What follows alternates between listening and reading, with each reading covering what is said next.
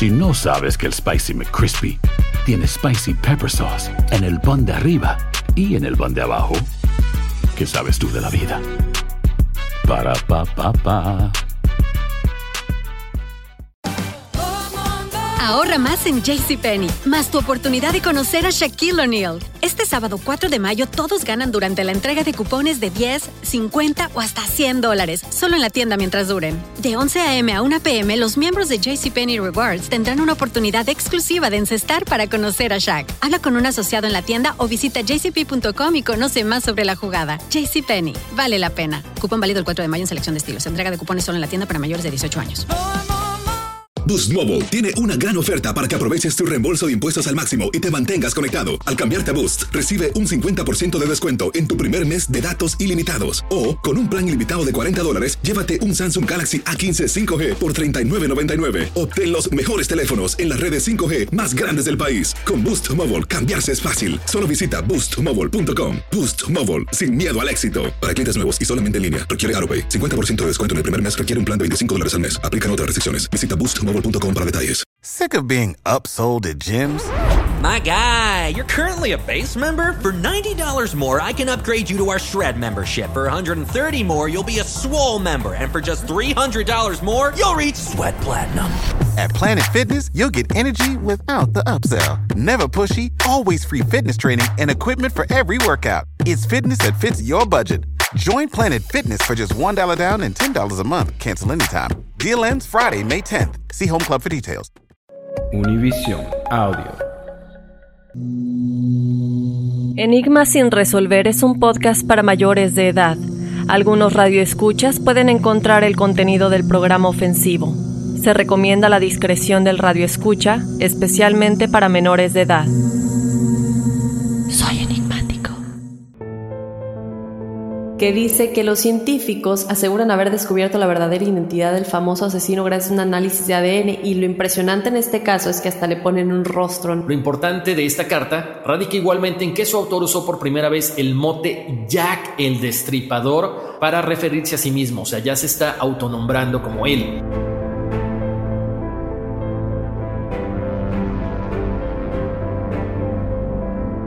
¿Qué tal amigos? Bienvenidos a un episodio más de Enigmas sin resolver. Les saluda Horacio Ontiveros. Y aquí Dafne VGB. ¿Qué onda, Dafne? ¿Cómo estás? Deja apago el... Muy Aire. bien, ¿cómo estás, Horacio? Hasta que yo.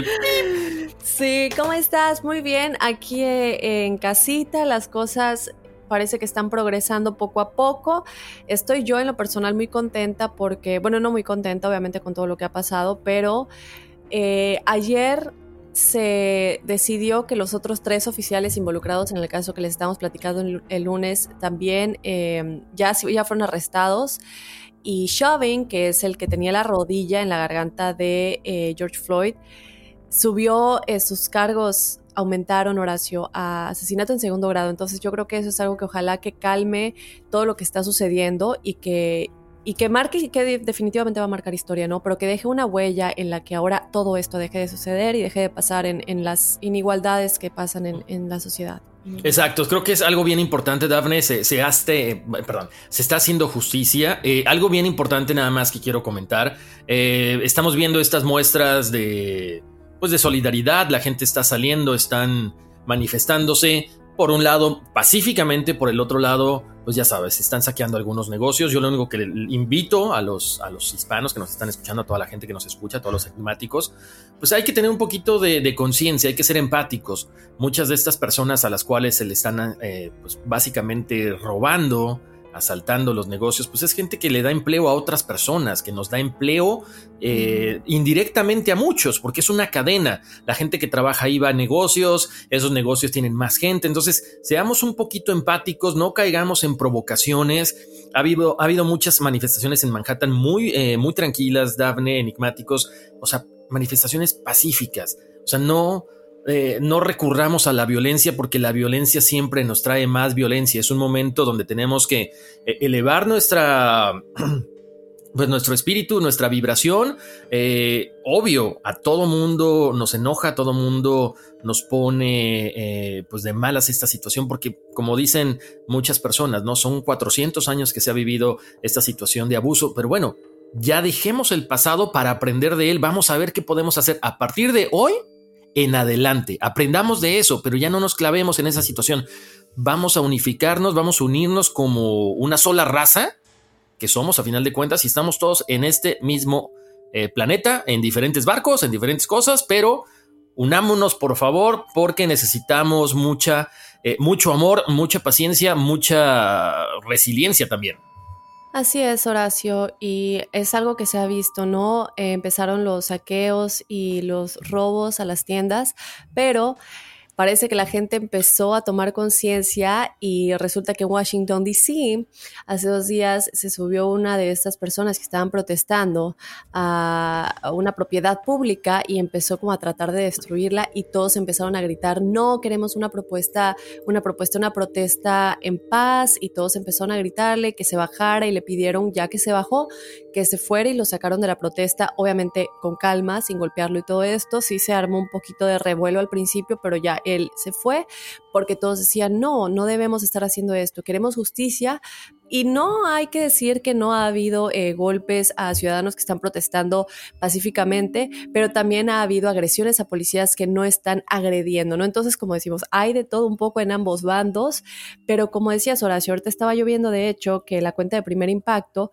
publicó, destruyeron y saquearon el negocio de muebles de esta pareja hispana durante el toque de queda en el Bronx, en Nueva York. Giselle y Johan Sánchez vieron cómo el sueño de muchos años de trabajo se vio se vino abajo por los saqueadores, ¿no? Entonces hay gente que, que no tiene nivel en el entierro, que están haciendo todo por salir adelante con sus negocios, que, que están en este país luchando igual que todos nosotros, entonces pues tampoco se vale, ¿no? Si vamos a protestar, vamos a protestar pacíficamente. Pero bueno, Horacio, cambiando de tema y ya cambiando un poquito el, el, ánimo de esto y que gracias a Dios se está haciendo justicia con estos oficiales. ¿Qué tenemos el día de hoy? Yo estoy, como siempre, un tema buenísimo. Recordarles que el episodio anterior hablamos, ah, mira, ¿sabes qué? Nos escribió alguien preguntándonos que si tenemos el episodio de Paul McCartney, que lo estuvo buscando en Spotify, ay, perdón, que lo estuvo buscando en Spotify y que no lo encontraba. Sí, a lo mejor te tienes que ir más hasta abajo porque sí está el episodio de, de, si Paul McCartney murió hace muchos años y el que está el día de hoy es el doble, eh, que lo busquen porque nos decía por ahí que no le aparecía en Spotify, pero sí está por ahí, ya checamos. Oye, Daphne, yo no me acuerdo de ese, se me hace que fue en un universo paralelo. Sí, fue un efecto Mandela. Exactamente, pero próximamente lo van a tener. No, no es cierto, ¿eh? ahí está. Muy, muy gracioso, Horacio, porque nos han dicho, oh, bueno, pues escuchamos que tienes el episodio de Paul McCartney. También hay celebridades como Avril Lavigne, que se supone que también es un doble hoy en día, ¿no? Entonces nos han pedido ese tema. Eh, si buscamos, no hay tanta evidencia como el de Paul McCartney, entonces estamos analizando si lo hacemos o no. Ah, mire, ¿sabes qué? Nada más déjame retomar el punto, porque también a mí también me escribieron, Daphne, que ¿sabes cuál pedían? Yo ni me acordaba de esto, del doble de Luis Miguel, que supuestamente, supuestamente Luis Miguel murió. Entonces querían ese. Sabes que igual a lo mejor, no sé, lo voy a poner, nada más lo voy a comentar. Más adelante podríamos hacer algo como que de todos esos rumores, ¿no? Está que Elvis Presley, está que este Pedro Infante, está, bueno, hay tantas cosas, pero bueno, nada más quería comentarlo. Bueno, hoy tenemos un tema. Eh, yo les comento, hoy tenía pensado comer unos taquitos de tripa con su, eh, ¿cómo se llama? Cilantrito, cebollita, salsita, pero pues después de que empezamos a, a deliberar cuál era el tema, creo que mejor queda cancelado mis tacos de tripa para otra ocasión. Porque tenemos un tema. Dime. No, dilo. No, no, dime, dime. No, nada, te iba a decir que hemos tenido temas así ya y, tú sigues entrándole aquí con fe y... Pero es que nada más es por el nombre, la verdad que de repente dije, no, pues creo que no, se cancelan para otro día, para un fin de semana, porque no, creo que no. Me voy a estar imaginando cosas muy feas porque este tema, como hemos dicho, está muy macabrón. Y vamos a hablar, eh, nos vamos a remontar a 1880 y tantos. Ahorita les vamos a decir obviamente de quién. Pero bueno, esta, este tema creo que ha dado muchas películas, Daphne ha dado muchas series, muchas investigaciones.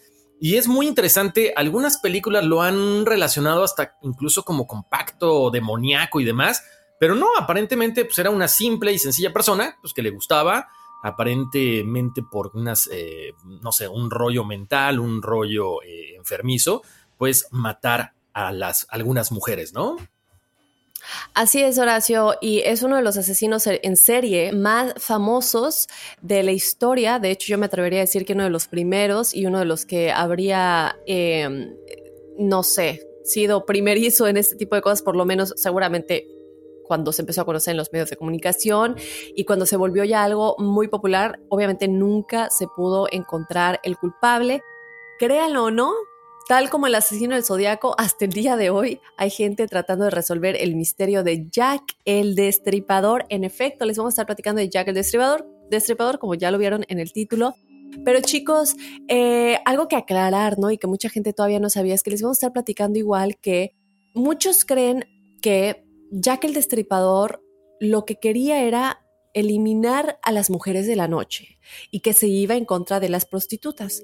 Sin embargo, esto recientemente salió un libro que dice que esto es falso, que no hay nada que compruebe que las mujeres a las que mató eran prostitutas. Entonces vamos a estar platicando un poquito de esto, cuál era su modus operandi, por qué lo hacía y cómo se empezaron a dar cuenta que había un asesino que estaba matando mujeres de una manera terrible y que seguía un patrón. Él sería posteriormente llamado y conocido mundialmente en la historia como Jack el Destripador. ¿Cuál es el misterio detrás de todo esto? Yo estoy muy emocionada de discutirlo aquí con Horacio y con ustedes. Exactamente, muy interesante el tema porque hay muchas cosas, muchas teorías que incluso, como bien mencionabas, Dafne, se sigue haciendo investigación de todo esto. Por ahí hay retratos supuestamente eh, a través del ADN, que es eh, algo un poquito confuso, ¿no? ¿no? No podemos confiar en esto al 100%, porque cómo conservas el ADN desde ese entonces. Pero bueno, vamos a hablar de todo esto y más aquí en, este, en esta ocasión, aquí en Enigma sin resolver. Así que prepárense, vamos a una pausa y regresamos.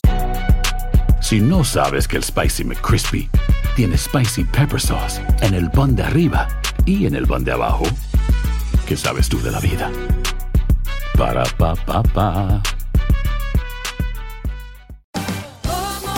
Ahorra más en JCPenney, más tu oportunidad de conocer a Shaquille O'Neal. Este sábado 4 de mayo todos ganan durante la entrega de cupones de 10, 50 o hasta 100 dólares, solo en la tienda mientras duren. De 11 a.m. a 1 p.m., los miembros de JCPenney Rewards tendrán una oportunidad exclusiva de encestar para conocer a Shaq. Habla con un asociado en la tienda o visita jcp.com y conoce más sobre la jugada. JCPenney, vale la pena. Cupón válido el 4 de mayo en selección de estilos. Entrega de cupones solo en la tienda para mayores de 18 años.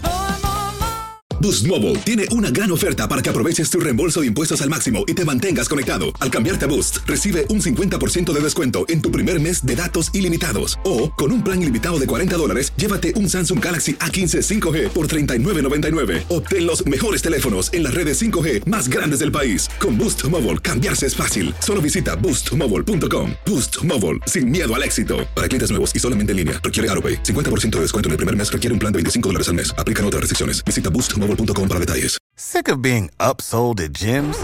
My guy, you're currently a base member. For $90 more, I can upgrade you to our Shred membership. For 130 more, you'll be a Swole member. And for just $300 more, you'll reach Sweat Platinum. At Planet Fitness, you'll get energy without the upsell. Never pushy, always free fitness training and equipment for every workout. It's fitness that fits your budget. Join Planet Fitness for just $1 down and $10 a month. Cancel anytime. Deal ends Friday, May 10th. See Home Club for details.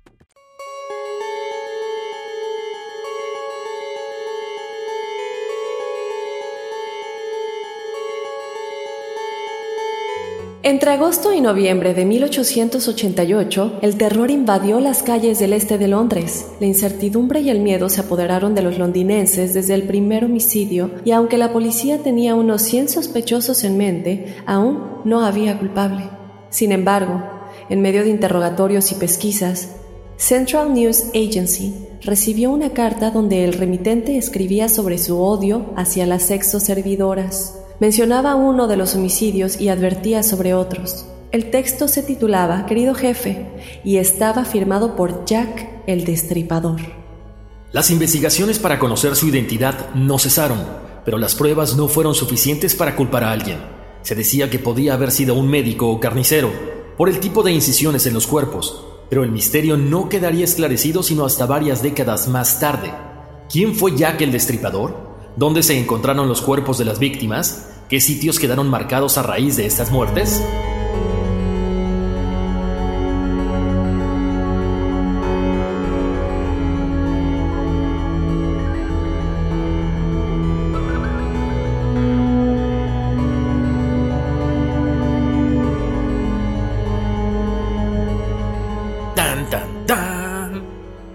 ¿Qué sitios? ¿Qué pasó? ¿Por qué ¿Por qué, lo ¿Por qué lo hizo? Yo no creo que, obviamente, y es que yo me pregunto también, Horacio, ahorita que mencionábamos al asesino del zodiaco al principio, que tenemos un episodio al respecto, por cierto, me pregunto si él habrá sacado la idea de mandar cartas a las, a las, a, los medios de comunicación en general um, de Jack el Destripador, porque aquí vemos que, bueno, él eso es lo que, lo que hacía, ¿no? Y cómo salió el nombre, porque él firmaba como Jack el Destripador. Entonces, una teoría por ahí interesante, habría que ver que, cuáles son los patrones que se asemejan entre ambos asesinos para ver si, además de las cartas, habría sacado otra idea de él.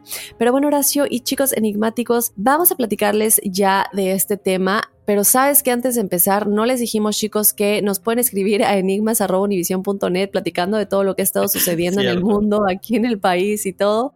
Escríbanos, queremos escuchar de ustedes, queremos escuchar los temas, queremos que sean con nosotros enigmáticos, que nos cuenten sus testimoniales y platicar y, crecer como familia, ¿no? Queremos tener contacto con ustedes, entonces platíquenos sus testimoniales, pidan su numerología si quieren para los episodios eh, aledaños de testimoniales y numerología. Y también siempre estamos escuchando sus propuestas. Obviamente muchos y la mayoría de los temas que tenemos es de las propuestas que ustedes nos dan. Entonces, bueno, ahí está eso. Y también nos pueden seguir en las redes sociales. Efectivamente, estamos como Enigma sin resolver. Estamos en Facebook, en Instagram. Por ahí eh, nos pueden, este, ya saben, poner alguna recomendación, calificarnos. Estamos en todas las plataformas de audio. No se les olvide la que a ustedes más les guste. Por ahí nos preguntaban, Daphne, ¿en cuáles? Estamos básicamente en todas. Eh, en todas. Obviamente, las más famosas pues son Spotify, son Apple Podcasts, es Google Podcast para los que tienen Android. Entonces puedan buscarnos por ahí, ahí estamos eh, para que nos lleven a todos lados, para que estén ahí en familia ahorita escuchando, sacando sus teorías también de los temas que tenemos. Y bueno, ahora sí que se nos había olvidado esto, pero ya podemos entrar de lleno, Dafne. Sí, pero y me encanta Horacio porque de verdad que sí, si van a los comentarios de algunas de nuestras fotografías, la gente realmente comenta qué es lo que piensan que sucedió o qué pasa, ¿no? Entonces nos encanta escuchar lo que ustedes piensan, si tienen alguna otra teoría o así, que nos lo dejen saber. Y también chicos, antes de comenzar, recordarles que, bueno, hay temas que son un poquito más gráficos que otros. Eh, si ustedes son un poquito susceptibles a este tipo de cosas, eh, como en otros episodios vamos a estar diciendo cosas un poquito gráficas de cómo este hombre asesinaba a sus mujeres, tenemos como siempre la advertencia al principio, pero cabe recalcarlo. Y ahora sí, después de este pequeño comercial, vamos a platicar de Jack el Destripador, o muy conocido en inglés como Jack the Ripper. Este es el nombre, como les dijimos, dado a un asesino en serie sin identificar al que se le atribuyen al menos cinco homicidios en el barrio londinense de Whitechapel, en East End desde 1888 empezó a ser ruido, toda, esta, toda esta situación de este asesino. Y bueno, ¿cuáles eran los modos operandi de Jack el Destripador? Él estaba caracterizado por cortes en la garganta, mutilaciones en las áreas genitales y abdominal de las mujeres a las que mataba, extirpación de órganos y desfiguración de rostro de mujeres que se dedicaban a la prostitución. Fíjense chicos que a mediados del siglo XIX el East End de Londres tenía sobrepoblación y su nivel de calidad de vida pues era mísero, ¿no? La situación empeoró con la proliferación de barrios de clase baja con notables índices de pobreza, violencia, alcoholismo y prostitución, y con todo esto muchas enfermedades también se propagaban entre la población. Antes de los asesinatos chicos enigmáticos, Whitechapel era asociado con casos de antisemitismo, racismo, delincuencia, disturbios y privación. Ahora, si bien la Policía Metropolitana de Londres imputó solo cinco asesinatos al mismo individuo, chicos, sus registros incluyeron seis crímenes más que conformaron el expediente de Whitechapel. Y de hecho cabe mencionar que este asesino primero era conocido como el asesino de Whitechapel hasta que él comenzó a mandar las cartas, chicos, y ya tenía una firma como Jack el Destripador. Y ahí es cuando se empezó a cambiar el nombre. Entre 1887 y 1891 la prensa atribuyó otra serie de homicidios al destripador, aunque existen discrepancias sobre este vínculo.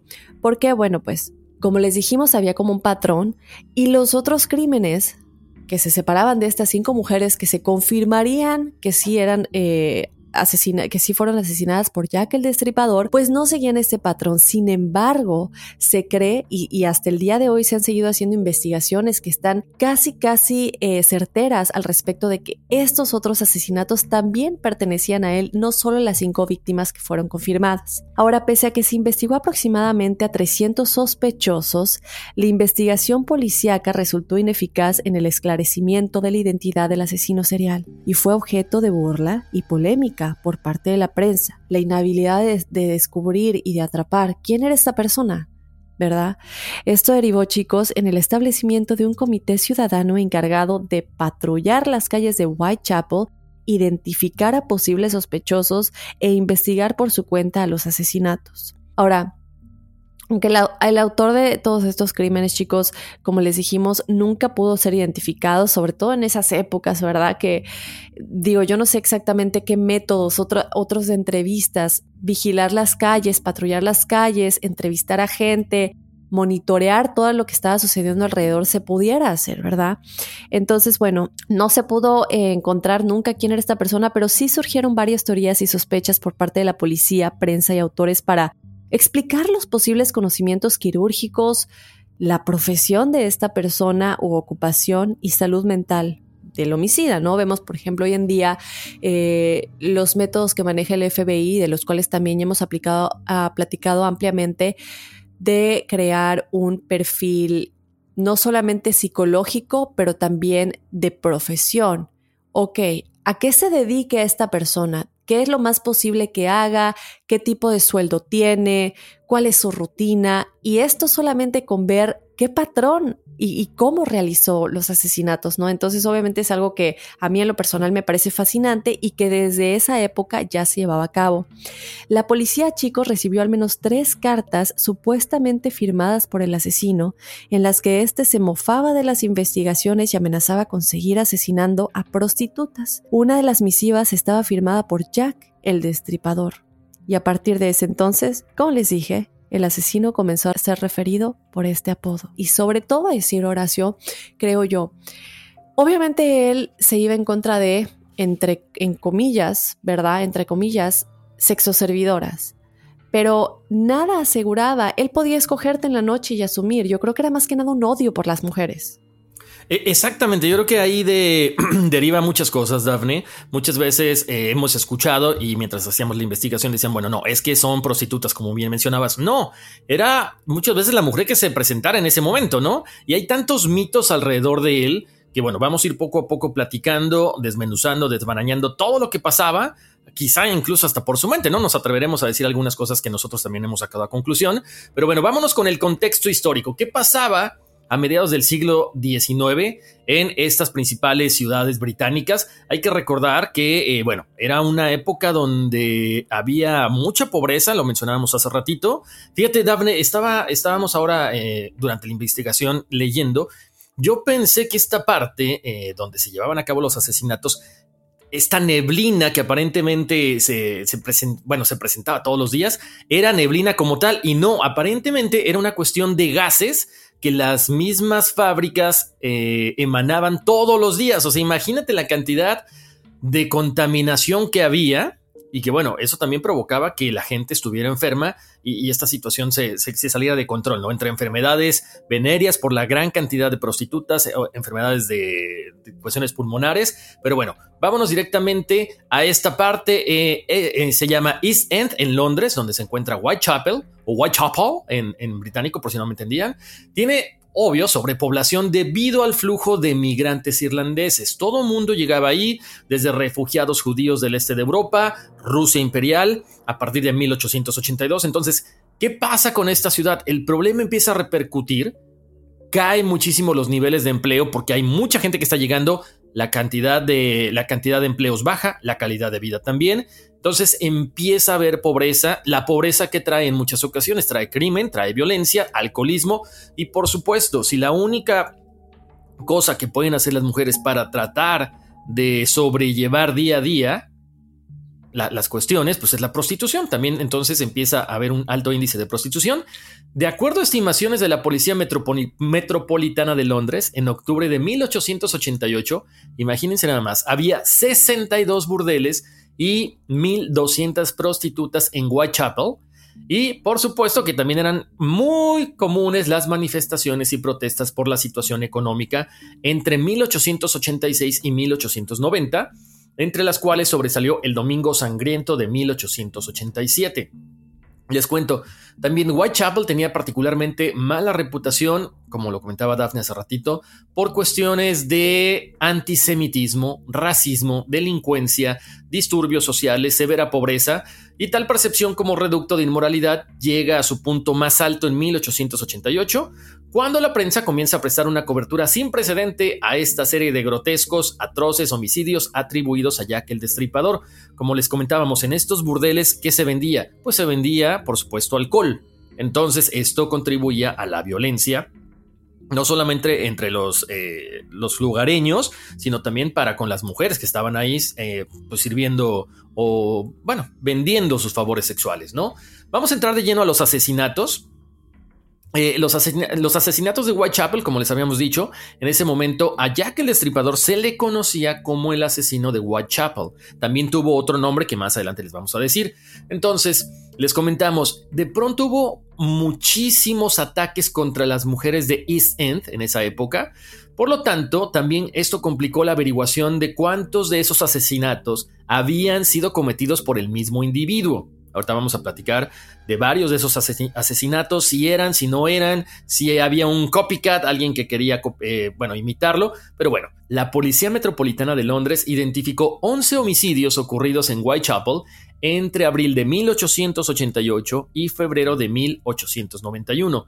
No había la certeza, como les había dicho, de que fuera por la misma persona, pero el modus operandi se caracterizaba por cortes en la garganta, mutilaciones en el área genital y abdominal. Aquí viene otro punto interesante, porque ya estamos hablando de extirpación de órganos y desfiguración del rostro.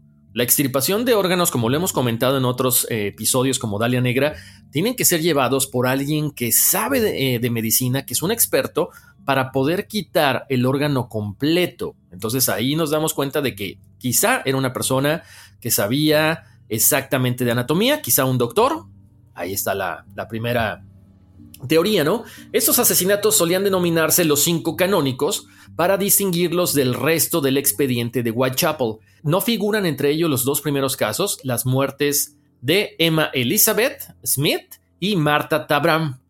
Smith se dice que fue asaltada y abusada sexualmente en la calle Osborne del citado barrio el 3 de abril de 1888. Ella muere al día siguiente en el hospital London por una peritonitis ocasionada por la inserción de un objeto desafilado en su vagina. Ella en su declaración dice que había sido atacada por dos o tres hombres, uno de los cuales era un joven, era un adolescente, razón por la cual en ese momento se piensa que no está relacionada con Jack el Destripador. Tabram murió el 7 de agosto del mismo año de 1888, víctima de 39 puñaladas, o sea, es un cuadro dantesco básicamente. La policía lo asocia con los cinco canónicos debido a la crueldad, a la ausencia aparente de un motivo y la cercanía de la zona donde esto ocurre. Entonces, hablando de ese asesinato, la, verdad es que el ataque difería del modus operandi anteriormente señalado. ¿Por qué? Porque Tabram no tenía cortes en la garganta ni el abdomen. O sea, ahí se fueron directamente a las 39 puñaladas, no fue tan eh, minucioso, tan quisquilloso el asesino, por lo tanto, ellos pensaban que no seguía el mismo patrón de estos eh, cinco eh, asesinatos canónicos que ahorita les vamos a especificar. Entonces, si se van dando cuenta, hay un poquito de ¿cómo les diré? De diferencias, un poquito de, diferente, de diferencia de opiniones entre los expertos, entre la gente de ese, tiempo, entre la gente que sigue estudiando todo esto. Pero bueno, nada más antes de entrar a los asesinatos de los cinco canónicos, les cuento que la escritora británica Hayley Robinhold reivindica en un libro a las víctimas del popular asesino Sí, Horacio, y sabes que yo creo que es importante mencionar que esto se me figura de alguna manera un poquito a lo que platicábamos en el episodio de Ed Kane de mm, el asesino que inspiró la masacre de la película La masacre de Texas. ¿Por qué?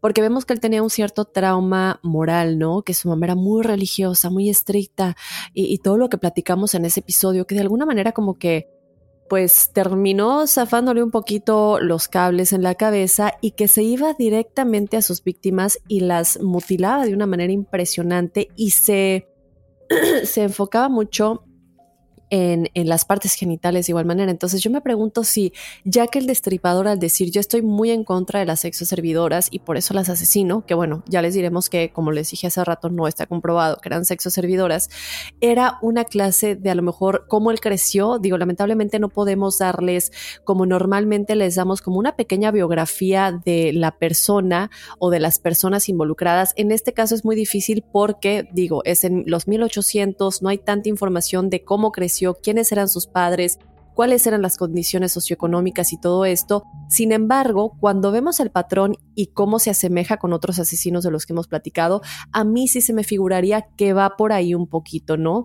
Ahora, les dijimos, sí, sexoservidoras. Sin embargo, ya con, con, en la actualidad y, y con todo este movimiento de decir, bueno, ¿por qué se habla tanto de los asesinos y no se habla tanto de las víctimas, no?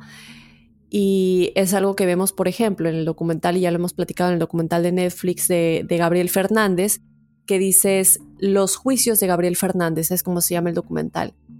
Y lo primero que tú piensas es que son los juicios de, la persona que cometió el crimen. Sin embargo, hoy día ya se trata de cambiar la manera en cómo se, se, da el mensaje, ¿no? Entonces, la escritora eh, que, que, que dice esto y que tiene esta teoría, su nombre es Hayley Rubenhold, y ella lo que hizo fue reivindicar en un libro a las víctimas del popular asesino, porque ella dice, han tenido que pasar 132 años, chicos, para conocer a las mujeres a las que mató. Porque nunca se habló de ellas, sí son nombres en el aire, pero la importancia se le da a él. Ella quiere hacer énfasis en todo esto y, y lo hace en este libro, como les dijimos, en el que aclara, además que el mito que se ha ido nutriendo de ideas equivocadas, ella dice que las mujeres que mató, ella dice, ella dice que las mujeres a las que mató, que la idea de que las mujeres a las que mató eran prostitutas es categóricamente falso, porque no hay evidencia de que ellas fueran trabajadores sexuales. Que digo, se entiende que en ese momento la policía llegó a esa conclusión porque obviamente es lo que él escribía en las cartas, pero únicamente se toma su palabra por ello, ¿no? Entonces, bueno, Horacio, vamos a platicarles un poquito de los cinco canónicos, que es básicamente los cinco asesinatos que sí se asegura y que sí se comprueba de alguna manera que fueron realizados por Jack el Destripador. Ahora, ¿qué quiere decir canónicos? Canónicos quiere decir que siguen un patrón, que siguen un canon y que son los cinco que las víctimas serán asesinadas de la misma manera. ¿Cómo empieza todo esto? Bueno, la policía encontró el cuerpo de la primera víctima canónica, que es Mary Ann Nichols, a las 3.40 de la mañana, chicos, del viernes 31 de agosto de 1888. Tenía un par de cortes en la garganta, tenía el abdomen parcialmente, parcialmente rasgado, con una profunda hendidura y varias incisiones hechas con el mismo cuchillo. El cadáver de Annie Chapman apareció días después, el sábado 8 de septiembre, aproximadamente a las 6 de la mañana, chicos, cerca de la entrada del patio interior de la calle Hanbury.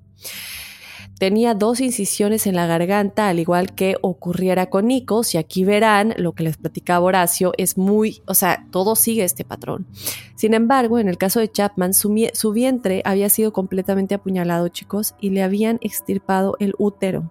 Un testigo afirmó haber visto a Chapman media hora antes del hallazgo con un hombre de cabello oscuro.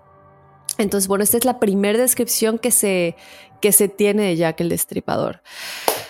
Ay, bueno, después de esto, bueno, vamos a platicarles ahora del cadáver de Mary Jane Kelly.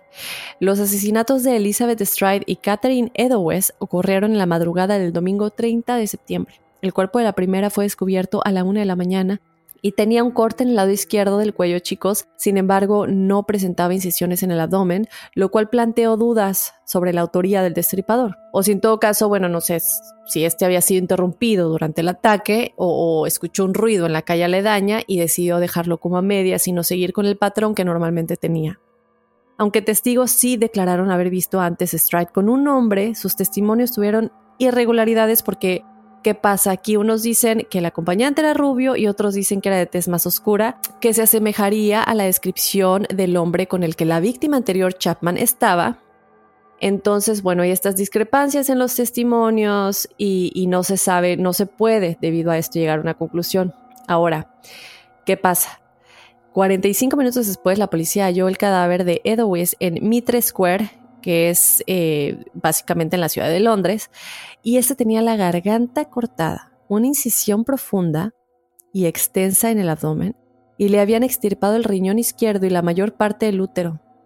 Joseph Lewande, vecino que dijo haber pasado por esa calle con dos amigos poco antes del asesinato, declaró que había visto a una mujer con un hombre rubio y de aspecto descuidado. No obstante, sus amigos no pudieron avalar esa descripción. ¿Qué pasa después? Se encuentra el delantal completamente ensangrentado, chicos, de Edowes, cerca de la entrada de un edificio de apartamentos en la calle Goldstone. Y aquí hay un graffiti en la pared, justo encima de donde estaba la prenda. ¿Habrá sido un mensaje? Es lo que se cree. Esto pareció implicar a un judío, aunque no se pudo comprobar si el graffiti había sido escrito por el homicida o si se trató de una simple coincidencia, ya que este tipo de textos ilícitos eran comunes en Whitechapel en esa época. ¿Qué pasa después? Bueno, finalmente la policía encontró el cuerpo mutilado y destripado de Mary Jane Kelly sobre la cama de su recámara en Miller's Court a las 10.45 de la mañana del viernes 9 de noviembre. Este tenía un corte que iba desde la garganta hasta la espina dorsal y le había extraído todos los órganos abdominales y el corazón. Los cinco asesinatos chicos canónicos que siguen un patrón ocurrieron por la noche, generalmente durante un fin de semana. Y algo muy curioso y que nos llamó la atención es que eran al final del mes, o sea, nunca se daba como a mediados del mes o a principios del mes, siempre era al final del mes. Entonces yo me pregunto si habrán sido momentos en los que él tenía estos días en los que no trabajaba en su profesión y tenía como una semana libre o, se tomaba esos días libres, porque digo, esto definitivamente tiene que ver para mí, si tienes un tiempo específico en el mes en el que haces esto, tiene que ver con la vida, con la vida, entre comillas, real que llevas, ¿no? En tu otra persona.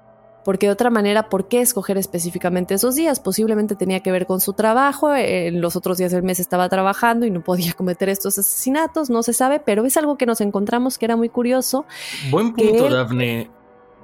Porque sabes que, no sé, se me ocurre también, ¿no? Cuando tú estás en este tipo de lugares, eh, eh, digo, para la gente que ha viajado o como estábamos describiendo hace rato, este, esta población, donde tienes tantos, eh, arribo de tantos inmigrantes, de tanta gente, a lo mejor quizá a final de mes la gente está tan desesperada que puedes a lo mejor llevarte a una mujer y nadie va a sospechar nada, ¿no? Tienen que pagar renta, tienen que comer, tienen que hacer varios, varias cosas.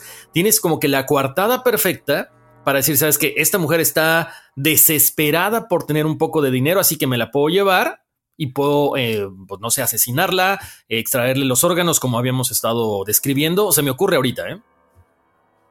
Sí, no, sin duda alguna. Entonces, ahí está, que nos dejen saber ustedes qué piensan, chicos, específicamente de esta cosa curiosa en este caso, ¿no? Que siempre pasaba a fin de mes. ¿Qué pasa después? Bueno, también se dedujo que cada asesinato resultó más severo que el anterior.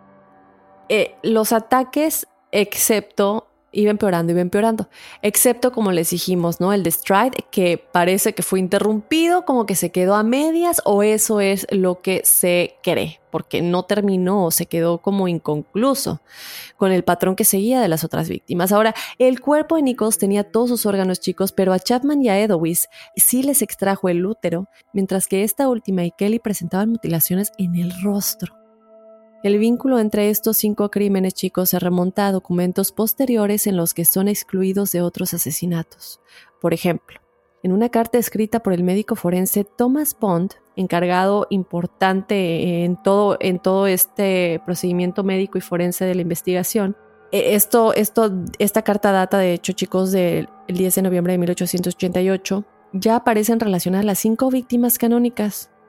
Para algunos analistas, ciertos asesinatos de Whitechapel indudablemente fueron obra del mismo individuo. Sin embargo, en otros se dice que habrá sido pues varios diferentes homicidas, ¿no? Interesante, Horacio, pero hay que saber un poquito más qué es lo que decía el resto del expediente.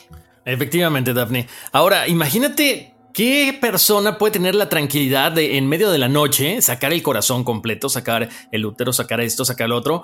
No sé, ahí nos vamos dando cuenta de que a lo mejor si era una persona que sabía lo que hacía, de que era una persona especializada, profesional. ¿Sabes qué me llama mucho la atención, Dafne, enigmáticos? Que siempre en las películas, en las fotos, nos lo presentan como una persona muy elegante. ¿No? A lo mejor ya es como parte del mito. Nos lo presentan con ese sombrero, con un traje, con una capa, muy a la usanza de aquellos tiempos, ¿no? Acuérdense que estábamos hablando que es noviembre, es pleno invierno en, en toda esta parte de Europa, entonces tenía que ir bien vestido, pero nunca lo presentan como una persona andrajosa, eso se me hace bien raro. No, quería sacar eso a colación, Dafne. Pero bueno, vámonos ahora sí a lo que nos decías, Dafne. ¿Qué, ¿Qué, hay con el resto del expediente? ¿Ok? Vámonos con que Kelly es considerada la última víctima de Jack el Destripador, ¿ok? Que aparentemente es la última víctima. ¿Por qué? Ahí hay tres eh, diferentes teorías. Una porque muere Jack el Destripador, otra porque lo arrestan sin que se sepa que es él, o también la otra parte por migración. Recuerden, esta, esta era una ciudad de muchos migrantes, iban y venían, entonces no se sabe a ciencia cierta qué es lo que pasa con él. Pero bueno, eh, el expediente de Whitechapel, lo hemos, lo hemos comentado, incluye otros cuatro homicidios ocurridos después de estos cinco homicidios canónicos que son los más importantes que mencionaba Daphne. La policía encuentra el cuerpo de Rose Millet en Clark's Yard, en la calle Hyde, en Poplar, el 20 de diciembre de 1888. Ella había sido estrangulada, pero no había signos de forcejeo, de pelea, por lo que la gente piensa, la policía piensa que se ahorca accidentalmente en estado de ebriedad. ¿Ok? Que se había suicidado. Un poquito extraño, pero bueno, ellos llegan a esas conclusiones. Pero el perito concluyó que Millet sí había sido asesinada, ¿ok? Casi seis meses después, el 17 de julio de 1889, el cadáver de Alice Mackenzie aparece en Castle Alley, en Whitechapel. Eh, este cuerpo tenía una herida en la arteria carótida, como mencionaba Daphne, en la parte izquierda, varias contusiones y cortaduras leves uno de los forenses que examina el cuerpo, Thomas Bond, creyó que se trataba de otra víctima más de Jack, el destripador, aunque su compañero George Baxter Phillips opina lo contrario porque empieza a revisar todo lo que eran los cadáveres canónicos, toda esta historia, todos estos archivos. Algunos autores opinan que el homicida de Mackenzie había imitado el modus operandi de Jack para despistar a la policía, pero otros aseguran que era obra de Jack el Destripador. Aquí es, eh, no sé, un poquito complicado, yo creo que llegar a una conclusión, porque por mucho que tengas un mismo modus operandi, quizá puede haber un diferente eh, tipo de herida, a lo mejor porque la víctima forcejea, porque eh, tú estás, eh, no sé, en ese momento de adrenalina, estás haciendo algo demasiado bien y de pronto, también lo habíamos comentado, alguien interrumpe la escena y bueno, puede cambiar un poquito, ¿no? El modus operandi, pero ahí está. Ahora, el asesino de la siguiente mujer de Whitechapel, ahí ya es diferente. La decapita y le amputa las piernas, ¿ok? Cuidado porque estamos hablando, para la gente que no tiene estómago muy fuerte, de cosas muy descriptivas, muy fuertes.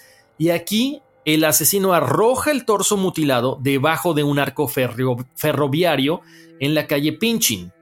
En el lugar del hallazgo, el 10 de septiembre de este mismo año, la policía encuentra varias partes dispersas del cuerpo, por lo que no pudo validarse que ahí la hubieran asesinado. O sea, la asesinaron en otra parte y fueron eh, cargando con todas las partes hasta ese lugar. El cadáver de la última víctima del expediente de Whitechapel también apareció debajo de un arco ferroviario, pero esto fue el 13 de febrero de 1891, en la calle Swallow Gardens. Su cuerpo estaba intacto excepto por un corte en la garganta. Algunos testigos dicen haber visto poco antes a la mujer con un tipo llamado James Thomas Sadler, a quien la policía luego ubicó lo arrestó por el delito de asesinato, incluso se llegó a pensar que él era Jack el Destripador, pero ¿qué creen? Así, como lo pensaron. Más adelante fue absuelto de los cargos y es puesto en libertad el 3 de marzo por falta de evidencia. Ok, vamos a hablar de otras víctimas, ¿ok? Además de estos 11 asesinatos de Whitechapel, la opinión pública atribuyó otros homicidios a Jack el Destripador. En algunos casos no hubo evidencia para corroborar que dichas muertes hubieran ocurrido. Vamos a hablar específicamente del caso de, de Fairy Faye, nombre con el que se le conoció a una supuesta víctima que fue hallada el 26 de diciembre de 1887 con una estaca en el abdomen, así como que una imagen muy, muy de vampiros, ¿no? Pero bueno, no fue en el corazón, fue en el abdomen. No existen registros de la policía de ningún homicidio ocurrido durante la temporada navideña de ese año, hay que aclararlo, y varios autores coinciden en que este homicidio jamás sucedió. Una explicación señala que la prensa se había equivocado al reportar el asesinato de Smith, una de las víctimas canónicas que tenía un palo u objeto desafilado en sus partes nobles. ¿Sí? Por error había dado origen al caso Fairy Fay. Hubo casos en que las víctimas salían con vida del presunto ataque del destripador, como Annie Milewood, que ingresó el 25 de febrero de 1888 a la enfermería de Workhouse de Whitechapel con heridas de puñaladas en las piernas y la parte baja del abdomen. Aunque fue dada de alta, murió el 31 de marzo debido a causas naturales. Ada Wilson también sobrevivió, también sobrevivió a dos puñaladas en el cuello el 28 de marzo del mismo año. O Annie Farmer, que vivía con Tabram en la misma hostería y tenía un corte superficial en el cuello, posiblemente autoinfligido tras ser atacada el 21 de noviembre. Ahora, ya vamos a empezar a hablar de la prensa. La prensa se refirió como el misterio de Whitehall al hallazgo del torso decapitado de una mujer en el sótano de las nuevas oficinas de la Policía Metropolitana en la calle Whitehall el 2 de octubre de 1888. Anteriormente el brazo de la víctima había sido encontrado flotando en el río Támesis cerca de Pimlico. Una de sus piernas yacía enterrada cerca de donde estaba el torso. Entonces, bastante dantesco esto. La policía no puede encontrar el resto de extremidades ni la cabeza. De hecho, jamás pudo ser identificada. Tanto el caso de Whitehall como el de calle Pinchin, uno de los 11 del expediente de Whitechapel, involucraban el hallazgo de torsos mutilados de mujeres, razón por la que se les catalogó como los misterios del Támesis atribuidos a un solo homicida, apodado como el asesino de los torsos. Y estamos hablando de que básicamente hay dos tipos de asesinos, Jack el Destripador, también el asesino de los torsos, pero no ha podido comprobarse que este último haya sido el mismo destripador de las muertes canónicas, porque el modus operandi ya cambia completamente. ¿Ok? De hecho, hay una tercera mujer cuyas extremidades fueron recogidas del río Támesis entre el 2 y el 25 de junio del 89, 1889, que podría tratarse del tercer asesino del homicida del torso. Para eh, finales de 1888, específicamente el 29 de diciembre, se halla el cuerpo de John Gill, un niño de 7 años en Manningham, ah, Bradford, de forma muy parecida al de Kelly, la última víctima canónica. ¿Qué, ¿Qué pasaba en este caso? Tenía las piernas heridas, tenía una oreja amputada, el abdomen seccionado y le habían extraído los intestinos y el corazón. La prensa especuló que había sido obra del destripador y aunque el empleador del niño, el lechero William Barrett, fue arrestado en dos ocasiones al ser acusado por evidencia circunstancial, al final es puesto en libertad, la policía no procesa ningún eh, pues, nada contra él y es libre, ¿no? Ahora, ¿qué pasa aquí? Estábamos hablando durante todo este tiempo de que eran prostitutas. ¿Por qué de pronto aparece este niño de 7 años con las heridas muy similares, a excepción de la oreja amputada, pero el abdomen seccionado, le habían extirpado los intestinos y el corazón. Es algo muy, muy curioso, que bueno, se los dejamos ahí, ¿no? Para que ustedes lo analicen. Ahora, el cadáver del estadounidense Carrie Brown aparece el 24 de abril de 1891 en Nueva York y además de haber sido estrangulada, tenía un tenedor incrustado en la ingle y cortaduras superficiales en las piernas y la espalda. Aunque el cuerpo tenía todos sus órganos, la policía encontró un ovario en su cama, cosa muy extraña. Cabe señalarse que al igual que ocurriera en el East End de Londres, Nueva York tuvo un flujo considerable de inmigrantes irlandeses en 1860. Si bien la prensa comparó este homicidio con los de Jack el Destripador, la Policía Metropolitana de Londres descartó cualquier vínculo entre estos. Ahora, vamos a aclarar este punto, Daphne Enigmáticos, porque bueno, decíamos que de pronto Jack el Destripador eh, para, no se sabe si es por su muerte, por su detención o por su migración, mucha gente pudiera pensar, ah, bueno, es que a lo mejor viajó hasta Nueva York. Recuerden que los viajes anteriormente por barco tomaban meses, meses. Entonces, pudiéramos tratar de descartar este tipo de teoría, ¿no? Sí, bueno, de alguna manera, y yo sí creo que, por ejemplo, eh, lo que comentas del niño que fue asesinado de maneras muy similares pudo haber sido el copycat del que estábamos platicando, ¿no? ¿Por qué? Porque Jack el Destripador en sus cartas hizo mucho énfasis de la importancia de matar mujeres, específicamente sexoservidoras, el por qué lo hacía, ¿no?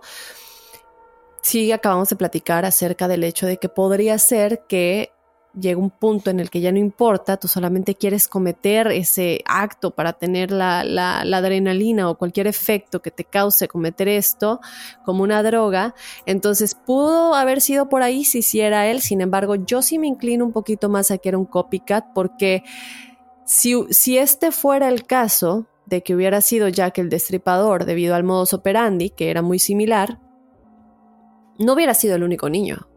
Hubiera habido más víctimas aún que, que, que no se que no siguieran la línea de mujeres que se sospechaba que eran sexo servidoras, ¿no? Entonces, aquí yo sí creo que era un copycat.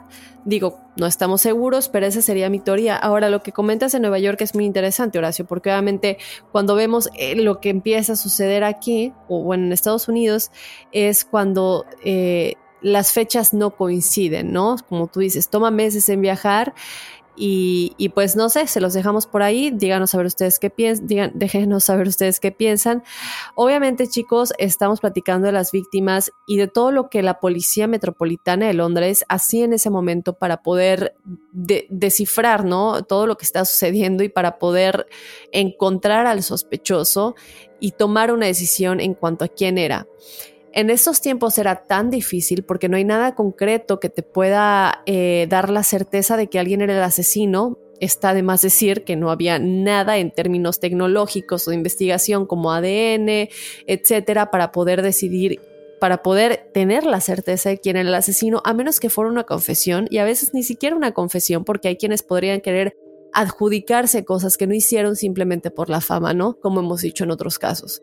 Entonces, eh, no se puede encontrar el sospechoso, tienen estas descripciones un poquito que, entre ellas no coinciden, entonces causa que la población se enoje, como ya sabemos, se causa muchísima, eh, muchísima crítica a la policía metropolitana porque pues no pueden encontrar al, al asesino, ¿no?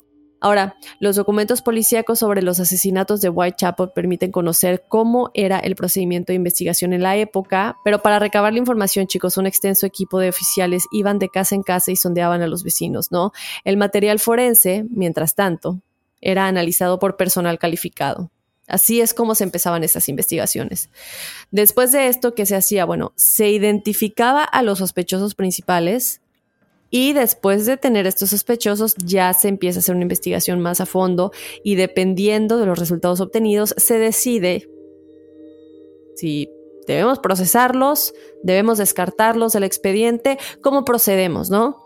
Desde entonces ha sido el método utilizado en las investigaciones policíacas contemporáneas. Hablamos mucho de que, bueno, sí se cree que era un carnicero, se cree que era un médico cirujano. ¿Cuál es el perfil ya definitivo? Que las autoridades dicen, este es el perfil criminal del asesino de Whitechapel, que como les dijimos es Jack el Destripador. Bueno, fíjese chicos que a finales de octubre Anderson le pidió al médico forense Thomas Bond que evaluara las heridas de las víctimas y ofreciera su punto de vista con respecto a los posibles conocimientos quirúrgicos del homicida. Bond elaboró su dictamen basándose en el examen del cadáver con mayores mutilaciones y los registros de autopsia del registro de las víctimas canónicas, que les recordamos canónicas quiere decir que siguen el mismo patrón. Su descripción, considerada como uno de los perfiles criminales más antiguos de los que se tenga registro, decía esto textualmente. No cabe duda que los cinco asesinatos fueron cometidos por la misma mano. En las primeras cuatro víctimas, las gargantas parecen haber sido cortadas de izquierda a derecha y en la última, Debido a la extensa mutilación, es imposible decir en qué dirección se hizo el corte fatal, aunque se encontró sangre arterial en la pared, salpicada cerca de donde la cabeza de la mujer debió haber estado. Las circunstancias en torno a los asesinatos me llevan a deducir que las mujeres estaban recostadas al momento de ser asesinadas, y en todos los casos el homicida cortó primero la garganta. Con todo esto, Bond rechaza la idea de que el asesino contara con conocimientos científicos anatómicos o el entendimiento técnico de un carnicero. En cambio, lo que él argumentó es que debía tratarse de un hombre solitario, sujeto a ataques periódicos de mania homicida o erótica e hipersexual dado al tipo de mutilaciones. Ahora, a mí esto me parece sentido común. Digo, no tiene que ver el hecho de que sea un carnicero un médico cirujano con la condición mental. Evidentemente pudo haber sido un médico, un carnicero o un cirujano que también contara con la descripción de que era solo, tenía problemas mentales y tenía estas manias homicidas, ¿no?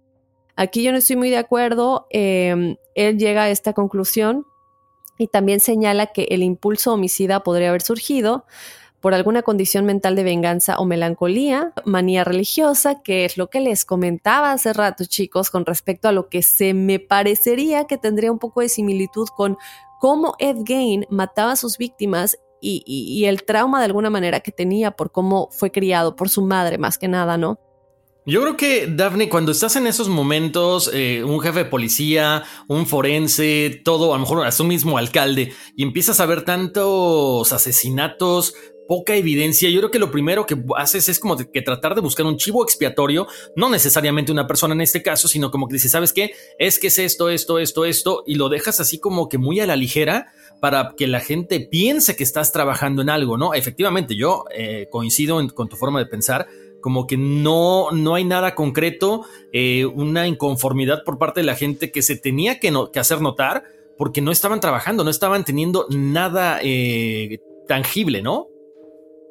Ahora, quiero comentarles también, vamos a hablar acerca de las sospechas. Ya lo habíamos comentado eh, acerca de quiénes eran los posibles sospechosos, de que se estaban dando muchas vueltas al asunto, pero bueno, no había evidencia forense, había muchas contradicciones, no podían eh, identificar exactamente quién era Jack el Destripador, aunque existen análisis de ADN realizados a partir de las cartas que vamos a mencionar ahorita, que eran atribuidas a Jack, lo cierto es que sus resultados no fueron concluyentes. ¿Por qué?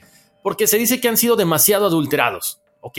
Hay muchas eh, teorías, muchas eh, ideas de quién pudo haber sido. De hecho, una de las más difundidas en esa época señalaba que el asesino debía de vivir en Whitechapel, como lo comentábamos, tener un trabajo estable. ¿Por qué? Porque los crímenes ocurrían en fines de semana próximos a fechas festivas, en calles cercanas entre sí.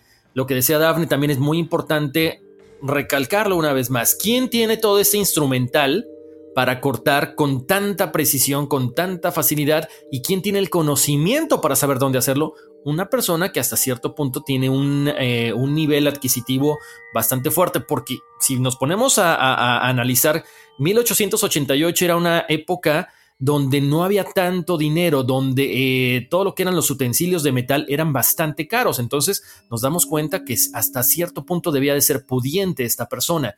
Ahora, también se pensó que el responsable podía ser un hombre culto de clase alta, posiblemente un doctor, un aristócrata, que había llegado al barrio procedente de un sector más opulento, o sea, de una situación mucho mejor económicamente, aunque estas suposiciones, por supuesto, eh, ya saben, tenían que ver mucho con los estereotipos culturales que había en ese entonces, como el temor a los médicos, creo que sigue ese temor a los médicos, la desconfianza en la ciencia y la explotación de los pobres por los ricos. En los años siguientes a estos asesinatos, los registros señalan que la policía tenía sospechas de muchas, muchas personas, al igual que de varias celebridades que ni siquiera habían sido investigadas en la, eh, eh, bueno, en la pesquisa original.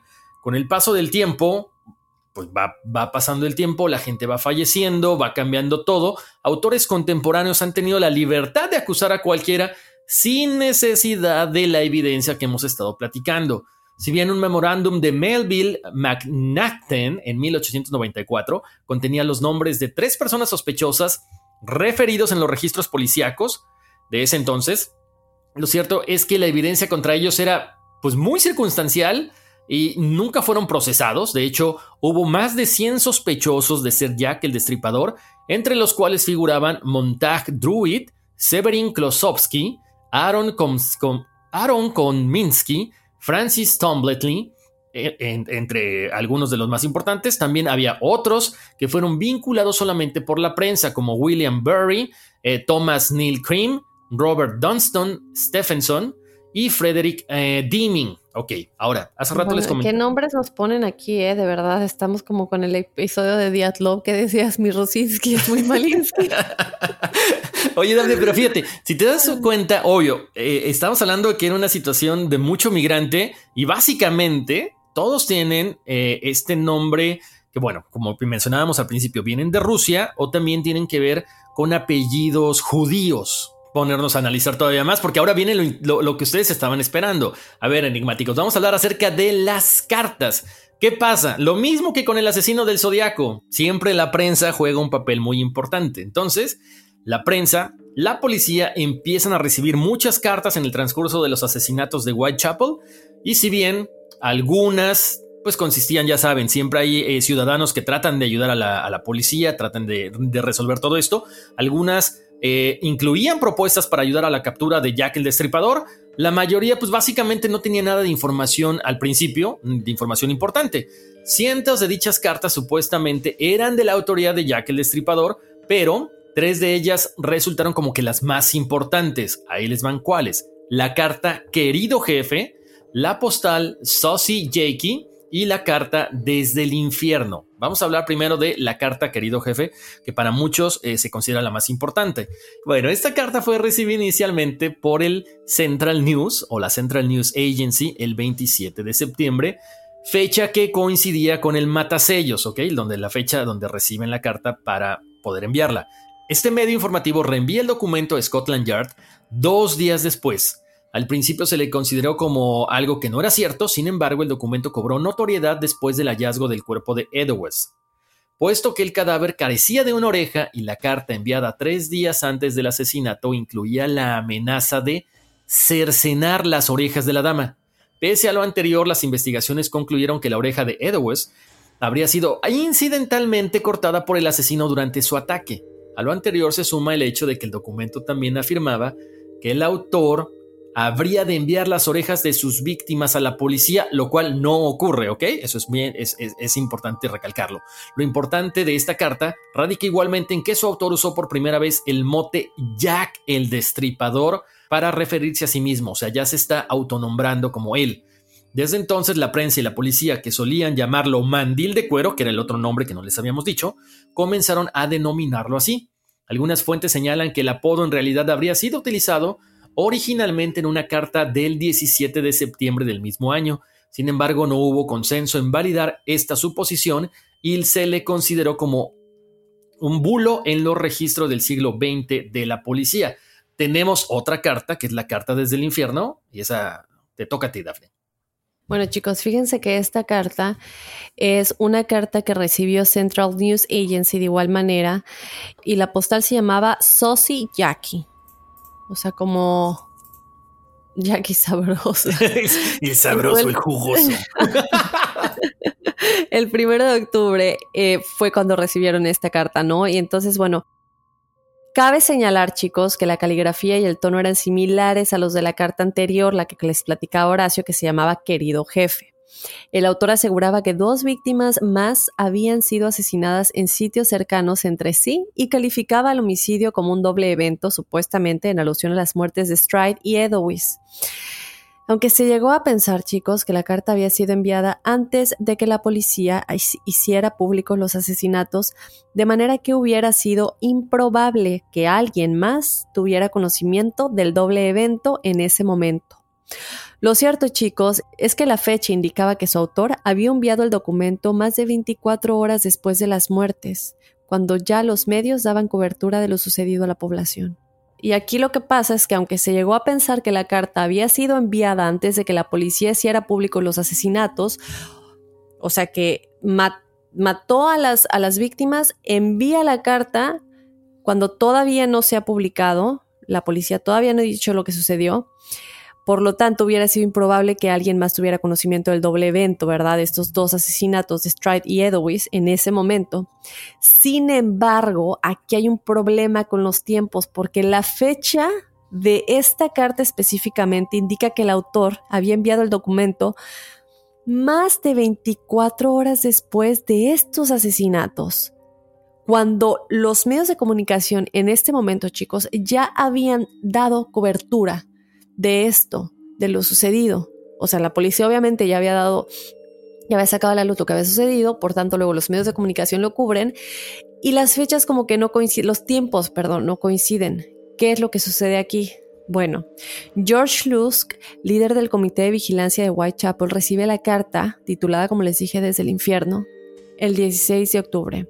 No obstante, al ser comparada con las cartas anteriores, el documento tenía otra caligrafía y estilo de redacción. La carta venía en una pequeña caja que también contenía la mitad de un riñón preservado en etanol y el autor aseguraba que se había comido el resto del órgano frito. Aquí vemos mucho de, lo que se habla en las películas, ¿no? Que realmente Jack el Destripador se le cree que era un caníbal. Disculpen, no sé si escucharon a mi vecina reírse, aunque algunas la escuchaste. Sí. y bueno, chicos, aunque algunas fuentes dedujeron que el riñón le pertenecía a Edowes, cuyo cadáver carecía de dicho órgano, otras referencias concluyeron que se trataba solamente de una broma macabra. Esto para mí no tiene sentido lo de que dicen que se cree de una broma macabra. Entendemos que todavía no hay los avances eh, médicos forenses para poder deducir a quién le pertenecía el órgano, pero qué casualidad, ¿no? Para mí es mucha casualidad, mucha coincidencia que la carta se refiere a esta víctima. Tiene el riñón y casualmente al cuerpo de la víctima le falta este órgano. Bueno, Ahí les dejamos eso.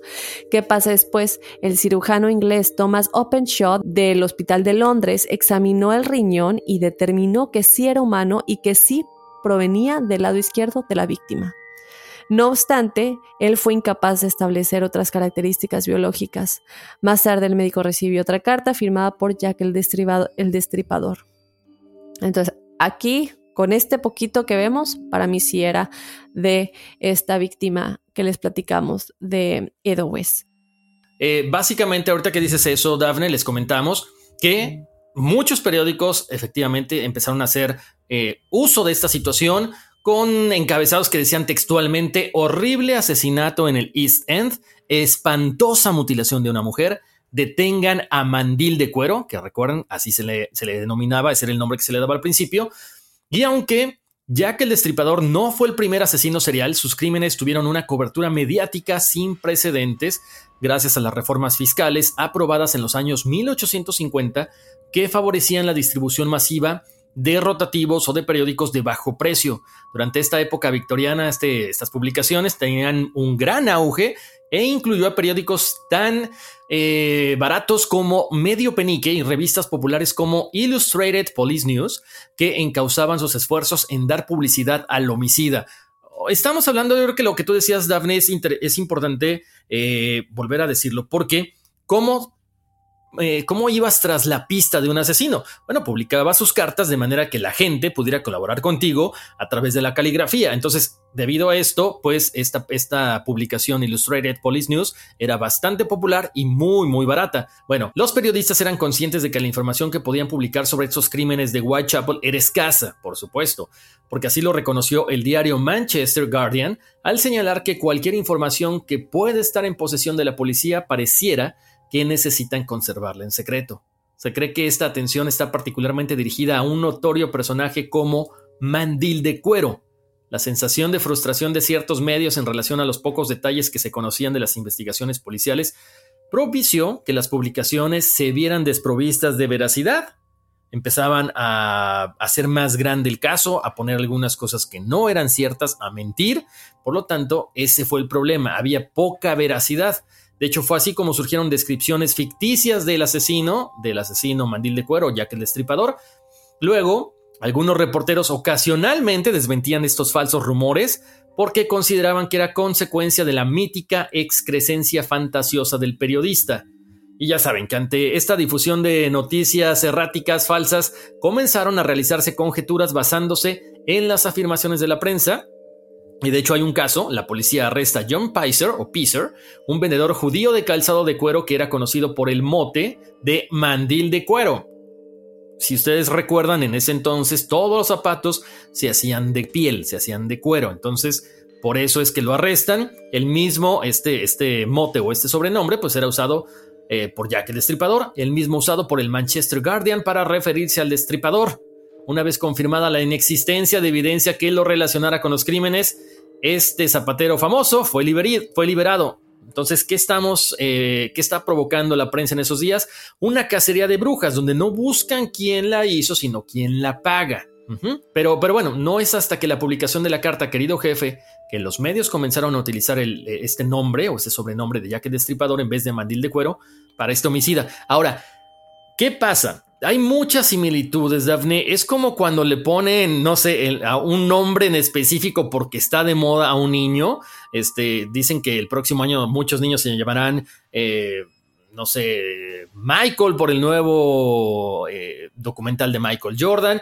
En ese entonces, el nombre de Jack era usado para describir a otros criminales de Londres. Estaba Jack el Saltarín que supuestamente saltaba por encima de los muros para, atacar a sus víctimas y luego escapaba de similar manera brincando, con el tiempo se volvió costumbre que la prensa adoptara apodos para referirse a estos homicidas, como ocurrió con el hachero de Nueva Orleans, el estrangulador de Boston, el francotirador de Beltway, el destripador francés, el destripador de Dusseldorf, el destripador de Camden, eh, Jack el, destripador, el destripador de Yorkshire y el destripador de Rostov. Si nos damos cuenta, es como que siguen un patrón. Entonces, ¿era Jack? Pues no, nunca sabremos si, si en verdad el nombre era Jack.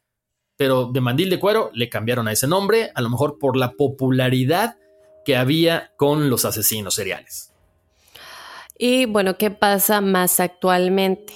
Hay un artículo, chicos, de BBC Mundo que dice que los científicos aseguran haber descubierto la verdadera identidad del famoso asesino gracias a un análisis de ADN y lo impresionante en este caso es que hasta le ponen un rostro, no crean un rostro en medida de esos análisis de ADN que se hacen, les voy a platicar un, momento, un poquito más ahorita, y le crean un rostro. Este grupo de científicos dice haber resuelto el misterio gracias al análisis genético más sistemático y avanzado hasta la fecha en relación con los asesinatos de Jack el Destripador.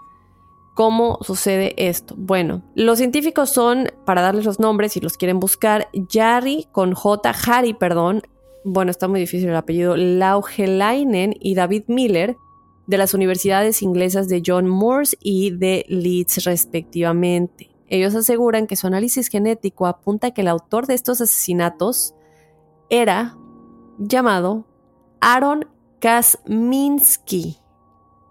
Kosminski. Kosminski, perdón, Aaron Kosminski, con Kalazos, Kosminski, un barbero de origen polaco de 23 años, wow, súper jovencito, que ya había sido el principal sospechoso de la policía en, todos estos años que han pasado. No siempre fue uno de los sospechosos. Pero esta es la primera vez, chicos, que se hace la acusación sustentada en pruebas genéticas. ¿Cuáles son estas pruebas? Bueno, los resultados provienen del examen forense de un chal de seda que según estos investigadores científicos se encontró junto al cuerpo mutilado de Catherine Edowis, la cuarta víctima del asesino en 1888. En esta prenda, de la cual hay fotos y hay imágenes que les vamos a compartir, hay salpicaduras de lo que se cree son sangre y semen, este último correspondiente al asesino, y de ahí es de donde los autores del estudio extranjeron y ampliaron las muestras genéticas. Esto a mí me parece impresionante porque cuántos años han pasado, ¿no? Ahora, después comparan estos fragmentos de ADN eh, que, que, son extraídos del chal con muestras de ADN de descendientes vivos de Edowis y de Kosminski, que dicen, bueno, pues, obviamente han pasado más de un siglo, ¿cómo podemos asegurarnos que este chal, que obviamente hasta el día de hoy está vivo, no se ha destruido, eh, eh, que, que, realmente concuerdan con esas personas. No, bueno, pues van a los descendientes de, como les dije, la víctima y el que se creería que es el asesino. Y los resultados de ADN, chicos, coinciden con el de un pariente vivo de esta persona, de Kosminski, y aseguran entonces los científicos que él era el asesino. A mí esto me parece impresionante que después de más de un siglo se pueda hacer esto, ¿no? Ahora, de este análisis, chicos, de ADN también se concluyó que el asesino tenía cabello castaño y ojos marrones. Y esto coincide con lo que declaró en la época un testigo, un testigo ocular, que les dijimos hace rato en, en la descripción, ¿no? Lo que ellos dicen exactamente es, estas características seguramente no son únicas, admiten los científicos en su artículo, si bien es cierto que los ojos azules son más comunes que los marrones en Inglaterra, puntualizan. Ahora, esto ha causado muchas críticas porque se dice que ni las pruebas ni el análisis genético convencen a todos los expertos, ¿no? Como para poder asegurar que sea, de, que sea resuelto el misterio de quién era Jack el Destripador.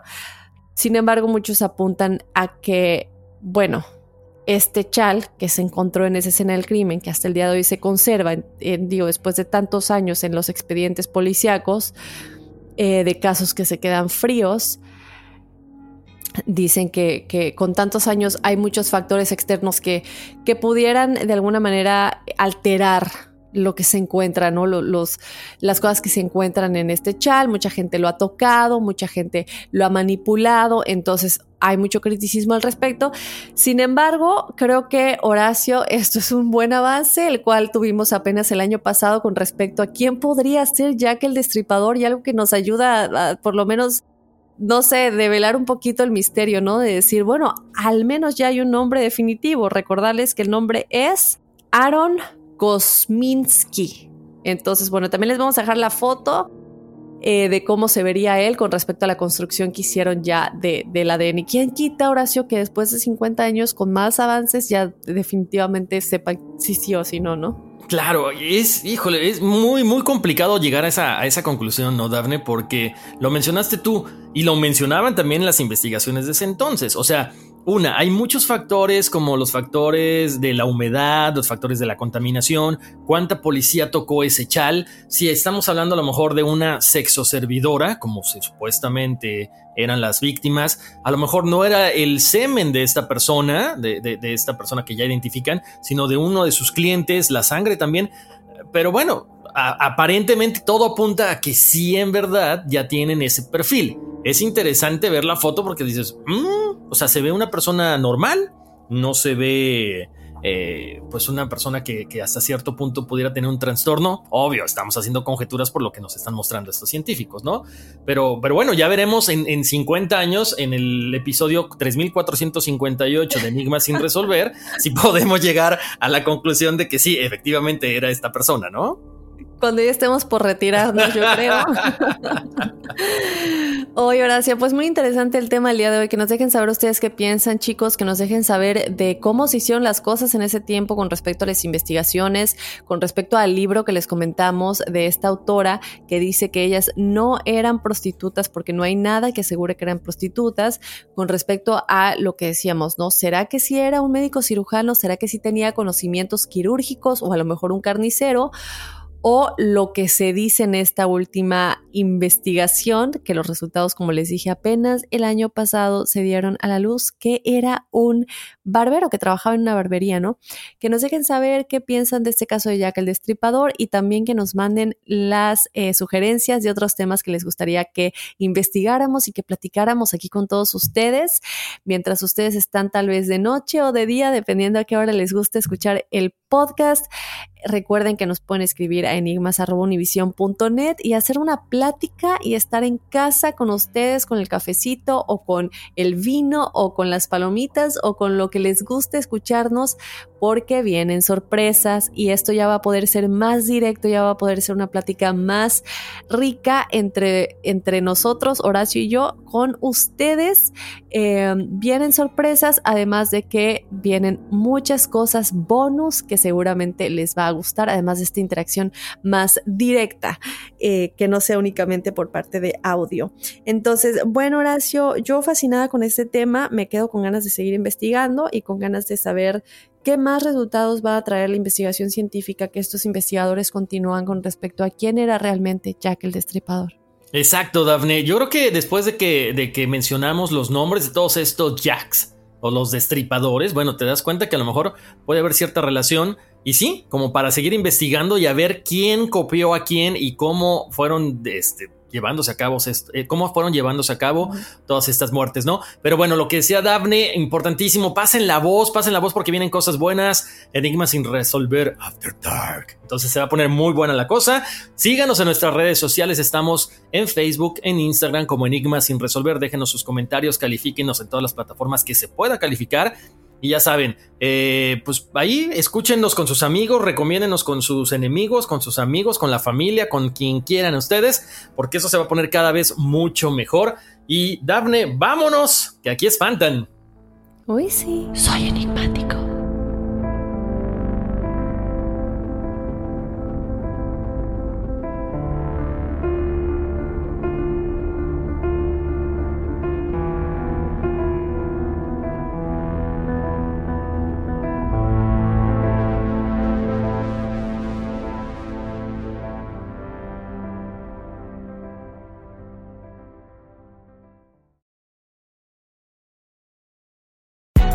Hay gente a la que le encanta el McCrispy y hay gente que nunca ha probado el McCrispy. Pero todavía no conocemos a nadie que lo haya probado y no le guste. Para pa pa pa.